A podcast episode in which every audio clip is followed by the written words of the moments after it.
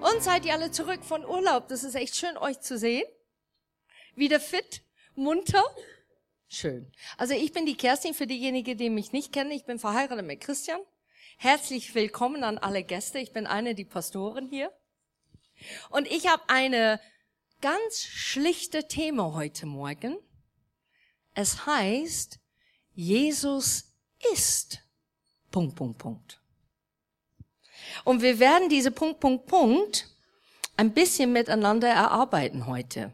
Jesus ist. Es gibt unterschiedliche Interpretationen, wer Jesus war. Und ich glaube, wir sollen jetzt einfach so ein bisschen chronologische, ne, erstmal die Fakten auf den Tisch tun, bevor wir jetzt reingehen. Und zwar, Jesus Christus Erstmal war Jesus von Nazareth, vor Christus hieß. Der war ein Mann. Das ist eine gute Feststellung erstens. Ne? Der war ein Mann. Falls es Zwiespalt gibt, er war ein Mann. Er war bekannt als der Sohn von Maria und Josef. Äh, beruflich war er Zimmermann. Er war Jude. Und als er circa 30 Jahre alt war, wird er bekannt als eine außergewöhnliche Lehre und Prophet durch die Heilungen, die geschehen. Und das sieht man in Matthäus 21, Vers 11. Ich würde ein paar Bibelstellen einfach so rausschmeißen heute Morgen. Und ihr könnt das notieren und dann könnt ihr das nachschlagen. Was sehr, sehr wichtig ist, immer nachschlagen. Weil was die Kerstin sagt, das, äh, ne, das gilt nicht, sondern was das Wort Gottes sagt, das gilt. Okay? Er war bekannt in seinem Handeln radikal zu sein, indem er nicht alles hinnahm, sondern auch provozierte. In der Art und Weise, wie er Fragen stellte oder beantwortete und wie er gegen jahrelange Traditionen und Regeln verstößt. Zum Beispiel am Sabbat Menschen zu heilen oder sich als Gott darzustellen, indem er Sünden vergab. Er war politisch arrangiert, für die Menschen zu kämpfen, ihnen eine neue Perspektive in der Welt zu geben, in der sie lebten.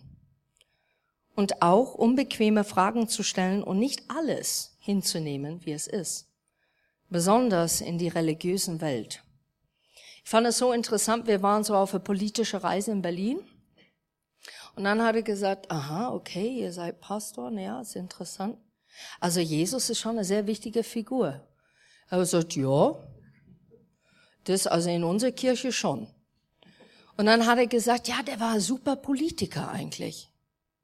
Und ich meine, das schau an. Der selber war politisch arrangiert, dieser Mann, mit dem wir das engagiert. Das haben wir. Wir haben verschiedene Worte heute Morgen, der ist engagiert äh, gewesen.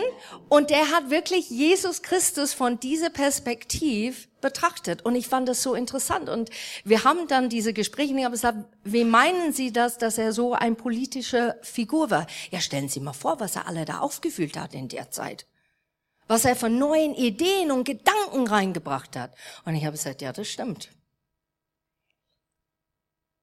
Er war bekannt, berühmt in seiner Gegend und weit hinaus.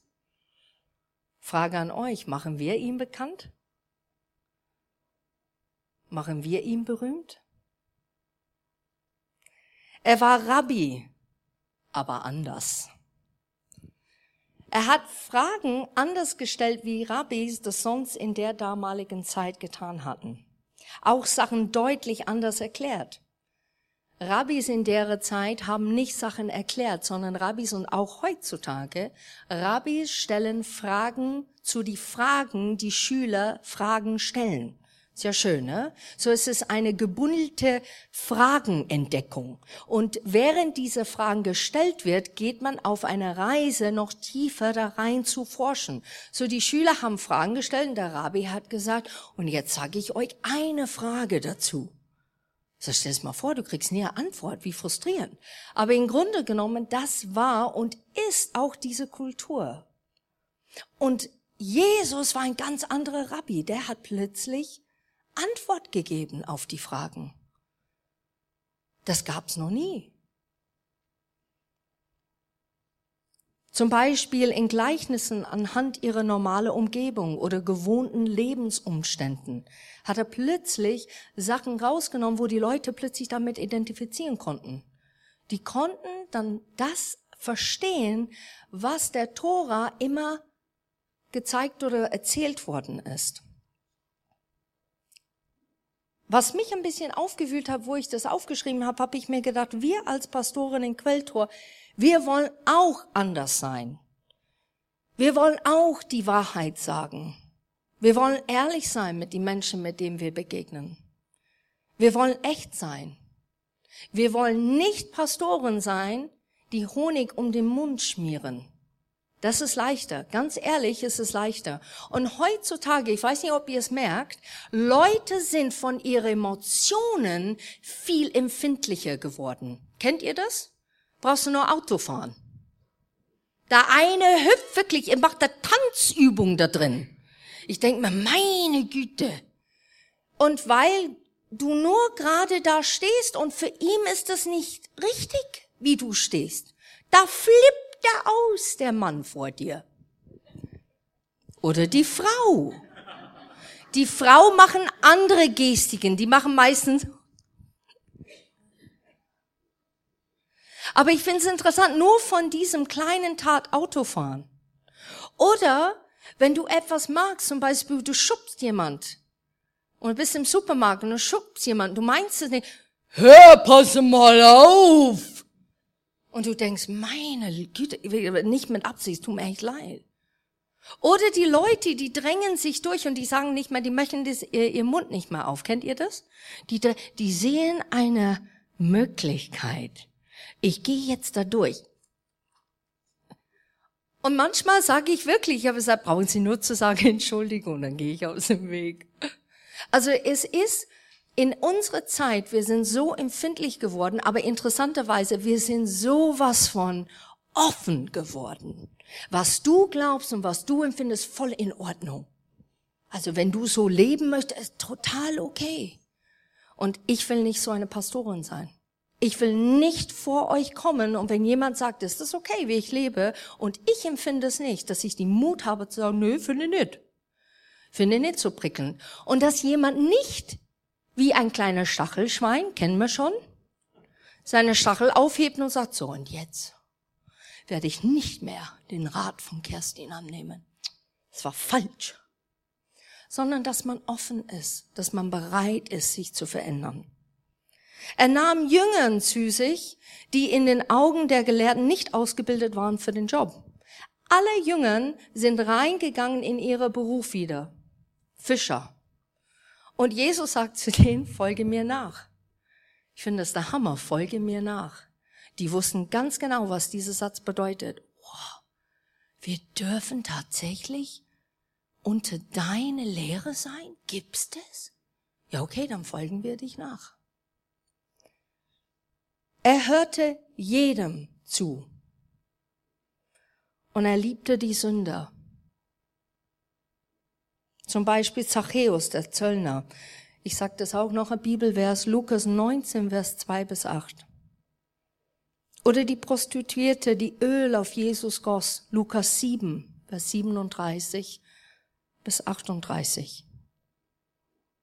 Manche glaubten, er war der Messias. Und wie wir sehen hier in Matthäus 16, Vers 16, Petrus sagte, wo Jesus fragt, wer bin ich? Petrus sagt, du bist Christus, der von Gott gesandte Retter, der Sohn des lebendigen Gottes. Der erwartete Messias in die Augen von den Juden zu der damaligen Zeit haben die gehofft auf einen Kämpfer, auf einen Soldat der für denen kämpft gegen die Römer, den rettet aus dieser Macht. Die wollten frei gemacht werden von dieser Römer. So ihre Vorstellung von einem Messias war wirklich einer Retter auf dem Pferd, der richtig für eine kämpft. Manchmal haben wir auch so verschiedene Vorstellungen. Er war einer, der anders über Gott sprach. Er war der Erste, der sagte über Gott, aber Vater. Für uns ist das alltäglich. Wir sagen zueinander, ne? wir sagen zu unseren Vätern Papi. oder eine Liebkosename. Kennt ihr das? Und für uns ist es dann gang und gäbe, wenn wir das lesen im Neuen Testament, dass dann plötzlich Jesus sagt, aber Vater, dann sagen wir, ja klar. Können wir damit identifizieren? Die Juden nicht in der Zeit. Die waren eigentlich in dem Moment überrascht. Aber du nennst den Gott, den wir Ehrfurcht, würdigen, König alle Könige, plötzlich denkst du ihm, Papi, gibt's das? Für manche war er voller Barmherzigkeit. Für andere war er zu ehrlich, sogar unverschämt, wie er auftrat. Wütend sogar. Er war ein Mann ohne Furcht und mutig zugleich.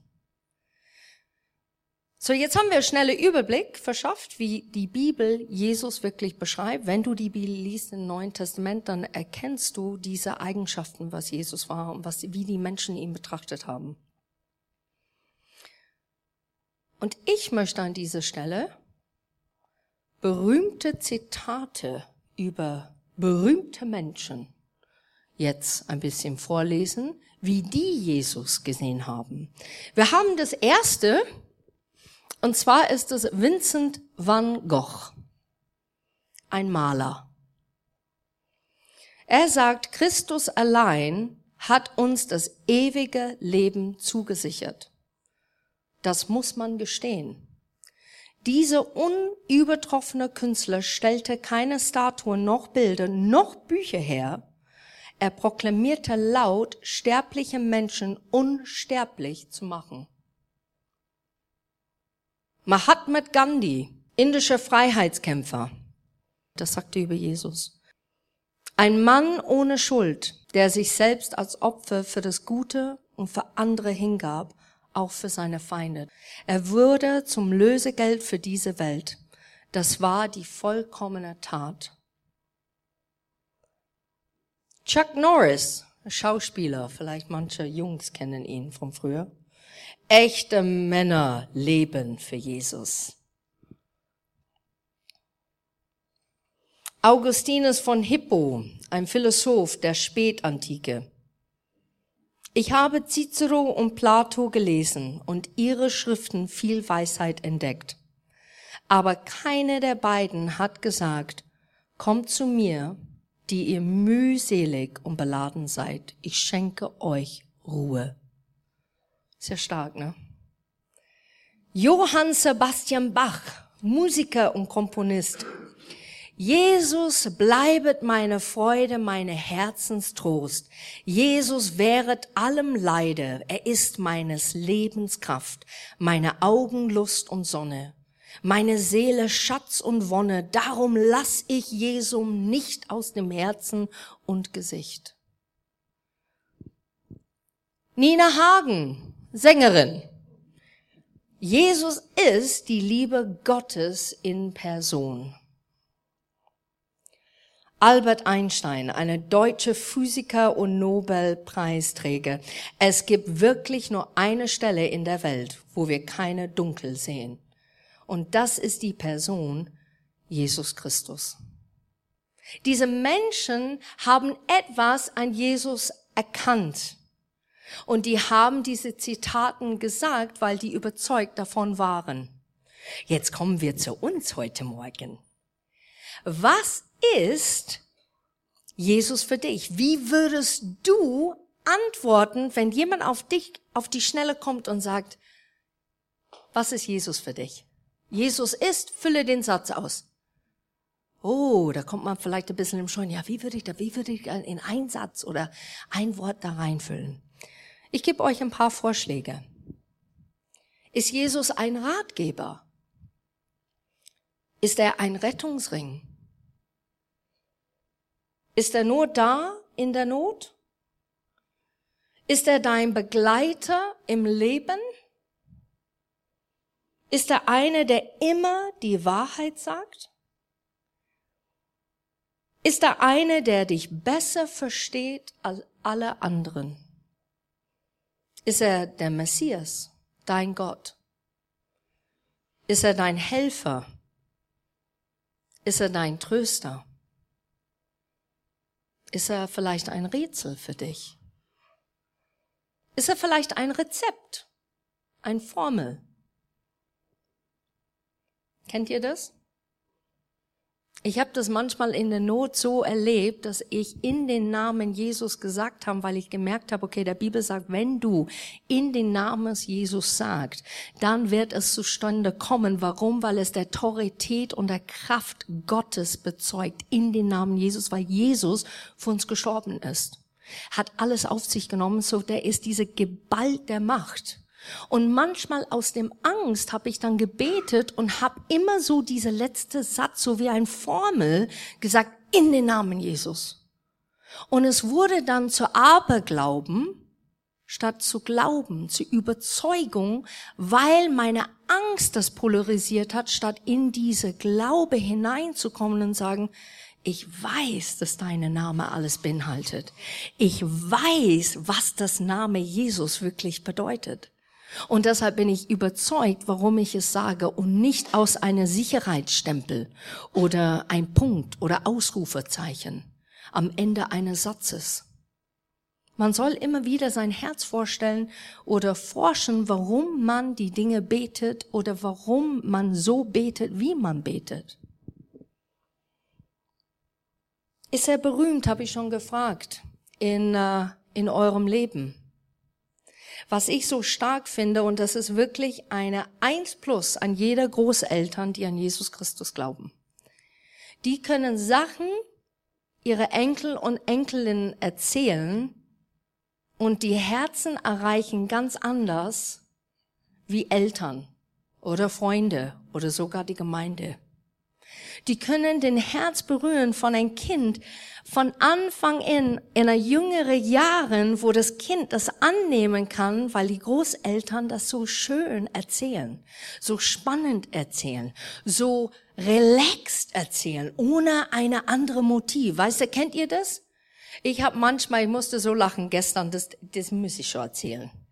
Wir lagen da alle zusammen und dann, ich habe früher so Geschichten erzählt. Im Lauf des Tages, was passiert ist, ne? man hat einander nicht vergeben oder man hat geschrien oder äh, man ist, äh, man hat irgendwas Falsches gemacht oder kaputt gemacht oder sonst was. Und ich habe immer mit meinen Kids habe ich dann so Tierchen selbsterfinderische Geschichten erzählt. Und so ging das los. Ich habe gesagt, da war mal ein grüner Frosch und der hieß und die Kinder haben gestern gesagt Fridolin. Und dann sage ich, und dann kam doch noch ein Tier, was für ein Tier war das? Und dann hat Rebecca gesagt, der Krähe, und der hieß Polly. Und so geht diese Geschichte dann weiter. Und es klingt sehr albern, aber das gab immer am Ende, die haben sich einander vergeben oder die haben Jesus entdeckt oder die haben nicht mehr Dinge kaputt machen wollen oder die wollten doch nicht so zornig sein. Und es war immer so interessant, weil diese Geschichte haben immer die Herzen getroffen, statt dieser, jetzt hört's mal zu, ne? Also in der Bibel steht. Weil die wollen dann plötzlich sein wie Fridolin. Ja, oder so. Oder wie Polly. Polly kommt leichter über die Lippen.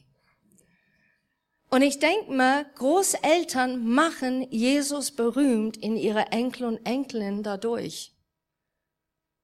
Und so war es auch im Judentum. Warum es so geprägt war, ist, die hatten nicht Fernsehen, Internet, iPhone, MP3.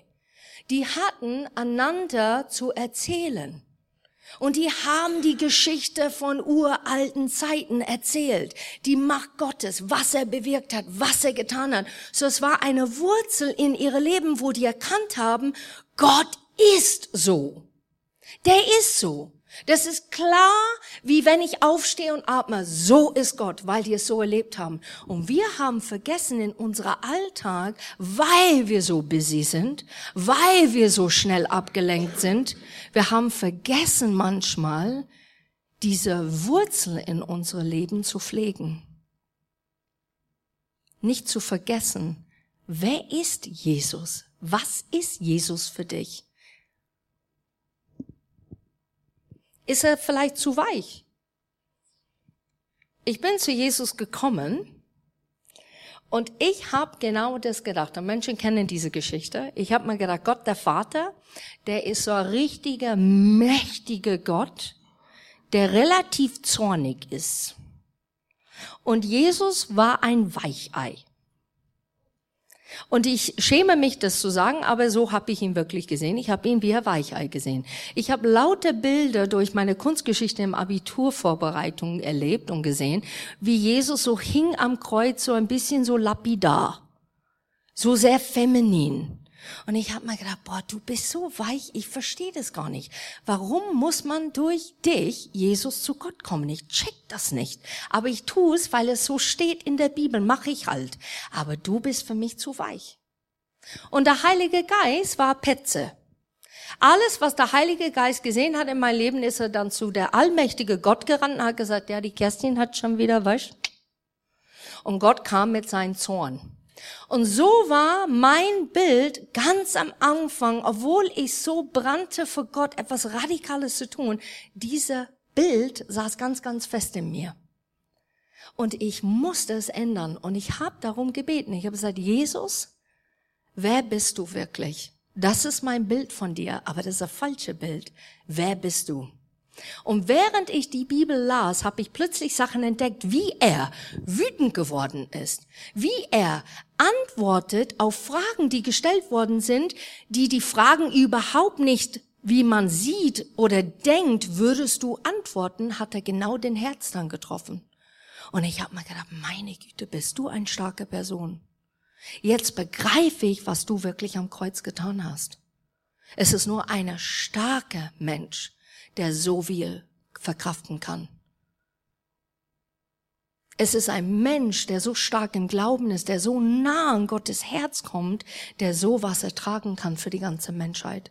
Und ich hatte dann plötzlich so einen Respekt vor Jesus, wo ich gemacht hat, Jesus, du bist ganz anders. Du bist kein Weichei. Und vielleicht kommt es auch aus deinem Hintergrund aus der Kirche, wo du aufgewachsen bist. Vielleicht hat der Priester das ganz anders dir vorgezeigt oder der Pfarrer. Vielleicht haben eure Eltern Gott anders vorgelebt. Ist er ein Wegweise für dich in die Zukunft, im politischen Umfeld, in dem wir leben? Ist er sowas für dich? Ist er derjenige, der deine Sünde wegnahm und dir vergeben hat? Ist er nur ein außergewöhnlicher Mensch gewesen. Oder vielleicht ist er mystisch, heimlich, nicht richtig zu fassen oder zu begreifen. Ist er einer, der immer verzeiht und nicht böse ist, wenn man Kompromisse macht? Ich kenne auch Leute, ich begegne auch Leute, die sagen, ja, aber der Jesus, der vergibt mir das. Und ich stehe da und ich denke, ja. Aber was machst du anders? Du musst merken, in der Bibel, die Leute haben Fehler gemacht, aber die haben 180 Grad ihr Leben verändert. Und ich weiß, dass wir alle stolpern. Und ich weiß, dass wir auch alle Schwächen haben. Und ich bin überzeugt, dass Jesus uns vergibt. Aber der ist keine so wie eine EC-Karte, dass du einfach reintust und sagst, vergib mir, und er sagt, okay, darfst die Karte wieder nehmen. Sondern das ist eine Herzenseinstellung ist er vielleicht sehr gnädig für dich. Ich habe in meiner Kindheit keine Grund richtig Gnade zu erfahren, weil es mir so gut ging. Ich hatte eine gute Familieverhältnis. Meine Eltern haben mich geliebt. Ich bin äh, in guter Haushalt aufgewachsen. Ich hatte Freunde. Ich hatte im Grunde genommen, wenn man mich so sehen würde, keine Mangel erlebt. Und wenn du das erlebst in dein Leben, dann hast du wenig Gnade für andere. Und dann hab ich Gnade erfahren. Ich habe Sachen erlebt dann plötzlich in meinem Leben, wo ich gedacht habe, meine Güte, jetzt begreife ich, was dein Wort sagt. Für derjenige, der es Gnade erfahren ist, hat Gnade zu geben. Und du wirst gnädig mit Menschen, weil du plötzlich in einer ganz anderen Dimension lebst. Ist er dein Vorbild? Und da möchte ich etwas sagen und ich mache tatsächlich Werbung dafür, weil ich so begeistert darauf bin. Wir machen im Herbst ein Seminar. Und wir erzählen über die Apostelgeschichte und wir werden Sachen da drin entdecken. Und das sage ich jetzt gleich und ich sage das mit der Bewusstheit. Es wird das Gehirn zersprengen und das Herzal aufmachen. Und der Bonus dazu, wir werden verändert rausgehen, wie wir reingekommen sind.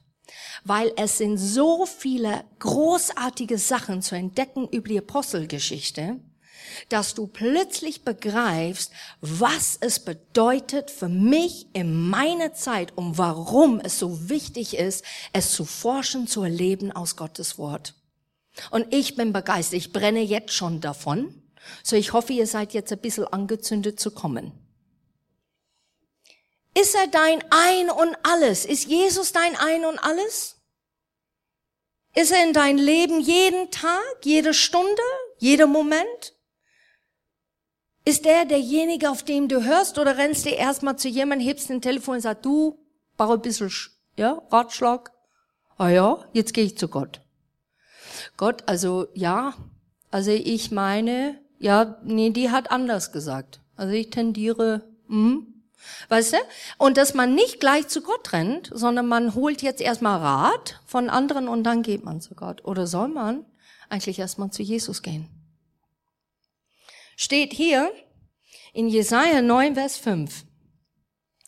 Denn uns, und das lesen wir meistens am Weihnachten, weil es so ein toller Bibelvers ist, denn uns ist ein Kind geboren, ein Sohn ist uns geschenkt, er wird die Herrschaft übernehmen man nennt ihn wunderbar Ratgeber, starke Gott, ewige Vater, Friedefürst.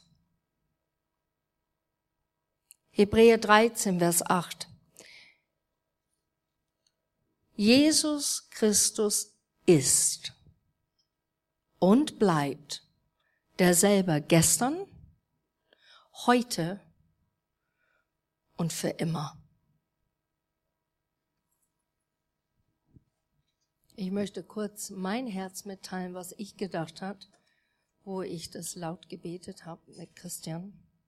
Ich habe gesagt, Jesus, es tut mir echt leid, wenn ich dich falsch vermittler. Es tut mir leid durch meine Wünsche oder Vorstellungen, dass ich dich anders erzähle. Und dass Leute ein falsches Bild von Jesus bekommen. Ich sehne mich danach,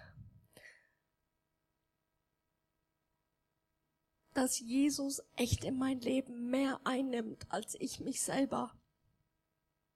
Ich sehne mich danach, dass wenn Worte aus meinem Mund kommen, Leute sind berührt von Jesus Christus. Dass die berührt sind, weil die plötzlich merken, es ist ein Gott, der echt ist und lebendig ist. Der ist wirklich da für jeder Einzelne. Ich habe einen Hunger danach, dass wenn ich auf die Straße gehe, dass Menschen wirklich mich stoppen und sagen, was ist es, was du hast? Ich dürste danach, dass wenn ich auf einer Veranstaltung bin oder ein Event, dass ich die Freude Gottes ausstrahle, dass ich Menschen anstecke, weil die sagen, boah, dieser Mensch hat Freude in sein Leben. Und das ist nicht ein aufgesetzte Freude, es kommt von innen und sprudelt raus. Ich Wünsches und Sehnsüchte in mir, dass wenn ich nicht geschminkt bin, dass ich wie Mose so rausstrahle, dass Menschen sagen, meine Zeiten, was für Schminke hast du an heute? Dass es so eine Strahlung gibt, weil im Gottes Gegenwart ich aufgetankt bin. Weil ich Jesus in mir trage, zeige, antworte, rede, handle danach.